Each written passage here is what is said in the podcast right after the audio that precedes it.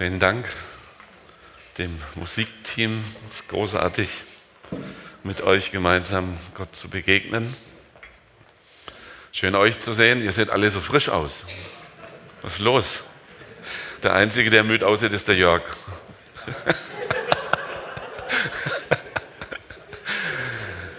Schön, aber der war, glaube ich, ziemlich lang auf. Der hat gestern Abend noch in der Nacht ein Mail geschickt. Gut, so wir sind in unserer Predigtreihe Jesus ist, Punkt, Punkt, Punkt. Eigentlich könnte man auch hinter Jesus ist ein Ausrufezeichen machen, weil er ist, er ist der Ewige. Er ist der er ist. Ich glaube, es ist Jesus, der sich im Alten Testament auch dem Mose offenbart und sagt, ich bin der ich bin.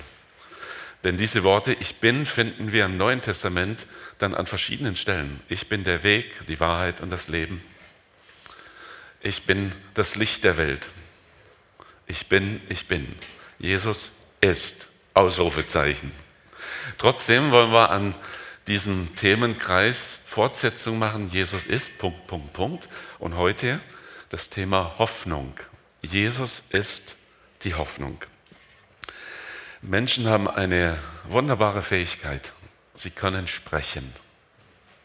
Manche mehr, manche weniger. Aber Sprache ist doch was Tolles, oder? Ich weiß nicht, ob, ob euch das schon mal so bewusst geworden ist, welch geniales Werkzeug wir dadurch haben, dass wir sprechen können, dass wir uns mitteilen können, dass das, was auch in uns vorgeht, irgendwie Worte finden kann. Eine großartige Gabe. Und kein anderes Wesen auf dieser Erde beherrscht diese Gabe so perfekt wie wir. Es gibt Kommunikation auch unter den Tieren und scheinbar sogar unter den Pflanzen. Auf ganz andere Art und Weise. Aber bei keinem Wesen auf der Erde ist Sprache so wesentlich und so ausgeprägt wie bei den Menschen. Es gibt Sprachen mit ganz vielen Wörtern und einer komplizierten Grammatik. Und man sagt, dass man mit solchen Sprachen Dinge besser ausdrucken kann als mit sehr simplen, einfachen Sprachen. Die Eskimos zum Beispiel, die haben deutlich mehr Wörter für Schnee. Es ging mal das Gerücht um, dass die Eskimos etwa 100 verschiedene Wörter haben für Schnee. Inzwischen weiß man, das ist wirklich ein Gerücht. Ist geschuldet, dass es bei den Eskimos verschiedene Dialekte gibt. Und trotzdem haben sie für Schnee deutlich mehr Ausdrücke als wir. Liegender Schnee heißt anders als fallender Schnee. Und so, wir müssen das umschreiben. Sie haben richtige Wörter dafür. Die deutsche Sprache ist eine Sprache mit sehr vielen Ausdrucksmöglichkeiten. Aber in manchen Bereichen, da stoßen auch wir an unsere Grenzen und haben Mühe, Dinge unmissverständlich zu sagen. Habt ihr alle schon erlebt? Wie viele Missverständnisse gibt es durch Sprache? Vor allem, wenn man sie liest. Besser ist es, man hört auch den Tonfall dazu und man schaut in ein Gesicht, dann kann man manches, was Sprache ist, viel besser einschätzen und verstehen. Nun habe ich mir so meine Gedanken gemacht und äh, war dann doch etwas schockiert, traurig, dass gerade über ganz wesentliche, wichtige Bereiche die Worte in unserer deutschen Sprache fehlen. Ich denke, die meisten von uns kennen 1. Korinther Kapitel 13, das hohe Lied der Liebe. Und das endet darin, dass Paulus sagt, am Ende bleiben Glaube, Hoffnung, Liebe. Diese drei. Und dann sagt er, und die Liebe ist die größte. Jetzt nehmen wir das Wort Liebe in unserer Sprache. Ah, das hat ja eine ewig, ja, also das geht von käuflicher Liebe bis zu Vorlieben und Hobbys. Ja, ah, meine große Liebe ist Mercedes Oldtimer oder so. Ich habe ja auch schon einen, 18 Jahre. Okay, ihr merkt, Liebe ist eigentlich so ein Riesenthema, aber wir haben nur ein Wort dafür. Und wenn du das Wort Liebe benutzt, weißt du überhaupt nicht, um was es geht eigentlich, sondern du musst dann mit vielen anderen Erklärungen und Worten nachhelfen. Glaube. Das Gleiche. Das geht von Glaube heißt nicht wissen bis zu tiefster Überzeugung. Eine riesen Bandbreite und trotzdem haben wir nur ein Wort, Glaube. Ich glaube dir oder ich glaube dir nicht. Und bei Hoffnung, unser Thema heute, habe ich entdeckt, ist es genauso. Wir haben ein Wort für Hoffnung. Und doch ist es so weit, dieses Gebiet der Hoffnung. Wir nennen das Hoffnung, wenn wir hoffen, dass es eintritt. Dinge, auf die wir überhaupt keinen Einfluss haben, zum Beispiel das Wetter. Hoffentlich ist morgen das Wetter gut. Ja, kannst du was dafür tun, außer beten? Eigentlich nicht. Ich hoffe, dass ich diesmal die richtigen Lottozahlen habe. Ja, schöne Hoffnung, ne? Kannst du es beeinflussen? Eigentlich nicht. Ich hoffe, dass die Bahn pünktlich ist. Oh. Die Hoffnung stirbt zuletzt. So nennen wir das Hoffnung, worauf wir überhaupt keinen Einfluss haben. Wir nennen das aber auch Hoffnung, was wir beeinflussen können. Hoffentlich brennt mir das Essen nicht an. Ja, da musst du nicht hoffen, da kannst du was dafür tun. Okay? Hoffentlich bestehe ich meine Prüfung. Du, wenn das von deiner Hoffnung abhängig ist, dann solltest du lernen. Also diese Hoffnung ist schon Hoffnung und wir sagen hoffentlich. Aber da kann ich etwas tun. Hoffentlich werde ich nicht geblitzt. Auch da hätte ich einen Tipp. Einfach nicht zu schnell fahren. So haben wir schon zwei ganz unterschiedliche Bereiche von Hoffnung. Einmal kann ich es beeinflussen, einmal nicht. Dann gibt es auch die Hoffnung mit einem Restrisiko. Hoffentlich habe ich nächstes Wochenende frei. Ja, was ist, wenn dein Kollege krank wird? Da ist ein Restrisiko. Hoffentlich habe ich einen erholsamen Urlaub. Und dann kommst du an und da ist eine Riesenbaustelle nebenan. Restrisiko. Hoffentlich bekomme ich pünktlich mein Gehalt. Ja, normalerweise klappt das aber. Ja, Computerabsturz. Oh, wir leben in so einer sensiblen Zeit, da kann alles Mögliche schiefgehen und plötzlich steht die Welt auf dem Kopf. Hoffentlich. Und dann gibt es ein Gebiet von Hoffnung, und das ist die Hoffnung, über die ich heute Morgen eher sprechen möchte, auf etwas, von dem es sicher ist, dass es geschehen wird. Auch das ist Hoffnung. Zum Beispiel die Hoffnung, dass Gott mir vergibt, wenn ich ihn aufrichtig darum bitte. Das ist nicht nur so ein banges Hoffen, oh, hoffentlich vergibt Gott sondern es ist eine tiefe Gewissheit. Ich darf darauf hoffen, dass Gott mir vergibt, wenn ich ihn darum bitte. Das ist kein eventuell, sondern das ist so. Warum darf ich das wissen? Weil der es gesagt hat, der nicht lügen kann. Ich habe diese Hoffnung.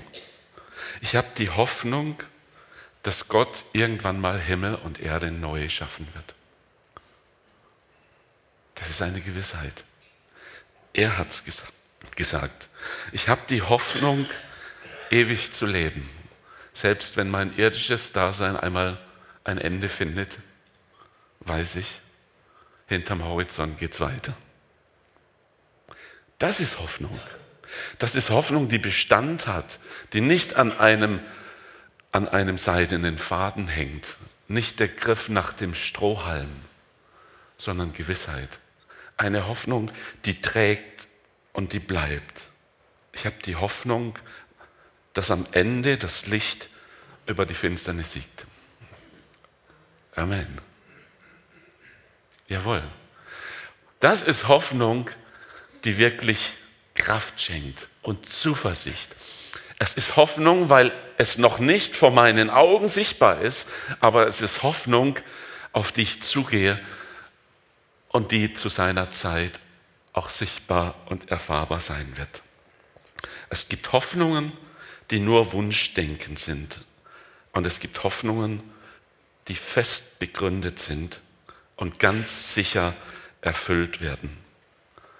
Hoffnung, die Kraft gibt, wenn nach menschlichen Gesichtspunkten nichts mehr zu hoffen da ist. Jesus ist die Hoffnung. Jesus ist die Hoffnung. Timotheus, 1. Timotheus 1, Vers 1, da sagt Paulus, und es ist der erste Vers in diesem ersten Timotheusbrief, diesen Brief schreibt Paulus, ein Apostel von Jesus Christus, Gott und Retter und Jesus Christus, der unsere Hoffnung ist, haben mich zum Apostel berufen. So, dem Paulus war das wichtig, ganz am Anfang, wo er sich vorstellt, schon zu sagen, und ich habe Hoffnung, weil ich Jesus habe. Dieser Jesus hat mich berufen und in seinem Namen schreibe ich. Er hat mich zum Apostel berufen und er ist unsere Hoffnung. Jesus. Die Hoffnung hat einen Namen und ein Gesicht. Jesus ist die Hoffnung. Nicht der Strohhalm, sondern die feste Gewissheit, ich bin in seiner Hand. Lukas 19, Vers 28 bis 40 möchte ich lesen. Palmsonntag, Einzug nach Jerusalem. Hier blicken wir auf eine Hoffnung, die Menschen hatten, aber wir wissen es oder werden sehen, eine irdische Hoffnung auf einen Wunsch Messias. Nachdem Jesus dieses Gleichnis erzählt hatte, ging er weiter nach Jerusalem. In der Nähe von Bethphage und Bethanien, zwei Ortschaften am Ölberg, schickte er zwei seiner Jünger voraus mit dem Auftrag, geht in das Dorf da vorne. Gleich am Ortseingang werdet ihr einen jungen Esel finden, der dort angebunden ist. Auf ihm ist noch nie jemand geritten. Bindet ihn los und bringt ihn her. Sollte euch jemand fragen, warum ihr das tut, dann sagt einfach, der Herr braucht ihn. Die Jünger gingen dorthin und fanden alles so, wie Jesus es ihnen beschrieben hatte. Als sie den Esel losbanden, fragten die Besitzer, warum tut ihr das? Sie antworteten, der Herr braucht ihn. Dann brachten sie den jungen Esel zu Jesus. Sie legten dem Tier ihre Mäntel auf den Rücken und ließen Jesus aufsteigen. So zog er weiter und die Menschen breiteten ihre Kleider als Teppich vor ihm aus. Als Jesus sich schon der Stelle näherte, wo der Weg vom Ölberg nach Jerusalem hinunterführt, brach die ganze Menge der Jünger in Jubel aus. Sie dankten Gott für die vielen Wunder, die sie miterlebt hatten. Laut sangen sie, gepriesen sei der König, der im Auftrag des Herrn kommt. Gott hat Frieden mit uns geschlossen. Lob und Ehre sei Gott hoch im Himmel. Empört riefen da einige Pharisäer aus der Menge, Lehrer, verbiete das, deine, das deinen Jüngern. Er antwortete ihnen, glaubt mir, wenn sie schweigen, dann werden die Steine am Weg schreien.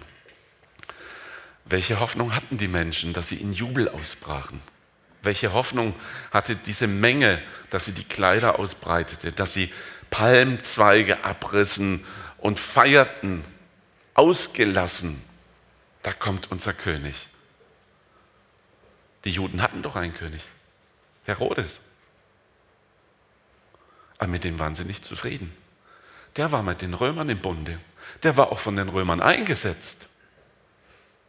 Der war eine Marionette der Feinde. Und sie erhofften einen König, der das Volk der Juden befreit und endlich wieder klar macht, das jüdische Volk ist das von Gott auserwählte, Gottes Elite. Und alle anderen sind minderwertig. Das war die Hoffnung auf Freiheit, auf politische Lösungen, auf einen, der endlich mal wieder auf den Tisch legt und die Unterdrückung zugrunde richtet. Irdische Wünsche nach einem irdischen König, nach einem Menschen. Aber was wäre gewesen, wäre Jesus dieser König gewesen, den sie erhofft hätten? Sie hätten ein paar Jahrzehnte gelebt und dann wären sie gestorben und am Ende wäre es doch nur eine kurze Sache gewesen. Die Hoffnung, die Jesus bringen wollte, sollte nicht nur für ein paar Jahrzehnte halten, sondern für immer und für ewig. Sein Reich ist ein ewiges Reich und die Herrschaft ruht auf seinen Schultern. Ein Reich, das nicht zu Ende geht, wenn diese Erde einmal nicht mehr sein wird, sondern ein Reich, das bleibt. Eine Hoffnung, die auch dann noch Kraft gibt und Bestand hat, wenn um uns herum alle Dinge zerfallen, wenn alles zerrüttet wird, wenn alles in Frage gestellt ist, wenn menschlich keine Hoffnung mehr da ist, dann kommt es darauf an, wo habe ich mein Leben festgemacht? Wo ist die Hoffnung, die trägt? Sie hat einen Namen und sie hat ein Gesicht. Jesus Christus. Gott hatte den Menschen eine Hoffnung gegeben. Zu einer Zeit, als eigentlich alle Hoffnung verloren war. Das lag viel länger vorher. Adam und Eva hatten eine wunderbare Zeit im Paradies. Gott hatte zwei Bäume hineingestellt und hat gesagt, hier ist ein Baum. Wenn ihr von dem esst, dann wird euer Leben nicht zu Ende gehen. Der Baum des Lebens. Und er sagte, aber da ist ein anderer Baum, von dem isst nicht. Denn wenn ihr von diesem isst, dann müsst ihr sterben. Die Menschen haben die Wahl. Das ist bis heute. Wir entscheiden, wie wir unser Leben gestalten. Wir entscheiden, ob wir den Weg Gottes wählen oder ob wir unseren eigenen Weg wählen. Adam und Eva entschieden sich. Es war so verlockend zu hören, sie selbst könnten sein wie Gott. Und haben Gott nicht geglaubt, dass diese falsche Entscheidung den Tod bedeuten würde. Und sie haben sich entschieden und haben sich falsch entschieden. Und alles zerbrach. Die Gemeinschaft mit Gott zerbrach. Das Vertrauen untereinander zerbrach. Es kam sogar zu einem Herrschaftswechsel in ihrem Leben. Sie, die vorher zu Gott gehörten, gehörten plötzlich zu dem Reich des Todes. Die Finsternis nahm Raum, auch in ihrem Leben, in ihrer Seele. Und da kommt Gott auf den Plan und bringt Hoffnung. Er sagt, es wird einer kommen. Der wird der Schlange den Kopf zertreten. Aber es wird ihn selbst das Leben kosten. Die Schlange wird ihm in die Ferse beißen. Es kommt einer, der wird das Paradies wiederherstellen. Es kommt einer, der nimmt die Trennung hinweg. Jesus ist die Hoffnung. Der, von dem Gott hier sprach, das war der Heiland der Welt, der nicht kam als König, um ein paar Jahrzehnte auf dem Thron zu sitzen, sondern der kam, um eine endgültige, ewige Lösung zu schaffen. Frieden für alle Zeiten ewiges Leben für jeden, der an ihn glaubt. Eine Hoffnung, die nicht zuschanden wird. Gott gibt Hoffnung. Gott gibt Verheißung. Gottes Verheißung wurde aber oft menschlich interpretiert. Und das war das Problem der Menschen an Palmsonntag. Sie dachten, Gott wird's richten. Wir lassen ihn einfach nur machen. Er schickt einen, der wird schon die Kohlen aus dem Feuer holen. Und wir hängen uns einfach an ihn dran. Ein irdischer Heilsbringer, der vor allem den Vorrang Israels wiederherstellen würde. Und da war es anders, denn Jesus kommt und verkündigt Gottes Königsherrschaft. Jesus verkündigt nicht seine menschliche Königsherrschaft, sondern er verkündigt Gottes Königsherrschaft. Das Reich Gottes, das Reich der Himmel. Und durch Zeichen und Wunder schenkt er einen Einblick, wie Gottes Reich ist. Wenn Jesus die Krankheit genommen hat, dann ist das nichts anderes als die Botschaft, in Gottes Reich ist die Krankheit besiegt.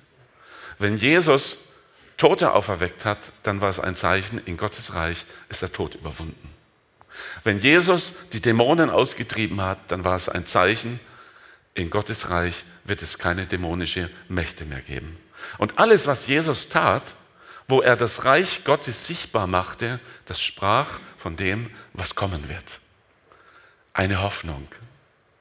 Und er hat alles dafür getan. Er selbst ist zur Brücke geworden, damit wir Gottes Gegenwart wieder neu genießen können. Jesus verkündigt Gottes Königsherrschaft. Und wenn ich drüber nachdenke, muss ich sagen, und er wurde von allen missverstanden. Sogar von seinen eigenen Aposteln. Jesus sprach über sein Leiden und Sterben, über den Preis, den er bezahlen muss. Und was sagten die Jünger? Petrus zuerst. Das widerfahre dir nur nicht. Ich hau dich da raus. Und in Gethsemane, da hat Petrus das Schwert gezückt und wollte seinen Herrn verteidigen. Er hat nicht verstanden, um was es geht. Die Botschaft von Jesus wurde tatsächlich von allen mit missverstanden. Die Botschaft der Hoffnung, die er brachte, kam in den Herzen der Menschen nicht an. Erst nach seiner Auferstehung. Da fiel der Groschen. Hey, jetzt wissen wir, wovon Jesus gesprochen hat. Er hat den Tod besiegt. Er hat uns Hoffnung gebracht. Er hat uns Zukunft gebracht. Jesus ist der Herr. Lukas 24, Vers 21. Da treffen wir die Emmaus-Jünger im Gespräch mit Jesus und sie sagen in ihrer tiefen Enttäuschung, dabei hatten wir gehofft, dass er der von Gott versprochene Retter ist, der Israel befreit. Wir hatten gehofft, aber unsere Hoffnung hat sich nicht erfüllt. Und dann öffnet Jesus ihnen die Augen und sagt, eure Hoffnung war richtig. Nur der Inhalt, was ihr erhofft habt, das war falsch. Und sie erkennen Jesus als den Auferstandenen und gehen dann hin und sagen, der Herr ist auferstanden. Hoffnung, tragfähige Hoffnung. Und doch erfüllte sich in Jesus das Versprechen, das Gott gegeben hatte. Matthäus 12, Abvers 17. So sollte sich erfüllen, was Gott durch den Propheten Jesaja vorausgesagt hatte. Dies ist mein Diener, den ich erwählt habe. Ich liebe ihn und freue mich über ihn. Ich werde ihm meinen Geist geben und er wird den Völkern mein Recht verkündigen. Er kämpft und streitet nicht. Er lässt seine Stimme nicht durch die Straßen der Stadt hallen. Das geknickte Schilfrohr wird er nicht abbrechen und den glimmenden Docht wird er nicht auslöschen.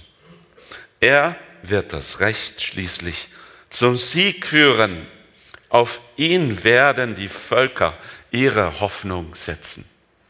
Halleluja. Oh, manchmal habe ich mich gefühlt wie ein geknicktes Strohhalm und wie ein glimmender Docht. Und gut zu wissen, dass er den Docht nicht auslöscht und das Rohr nicht abbricht, sondern dass er Hoffnung gibt und Zukunft und Kraft und Zuversicht. Jesus ist auferstanden. Ihm ist gegeben alle Macht im Himmel und auf der Erde. Halleluja.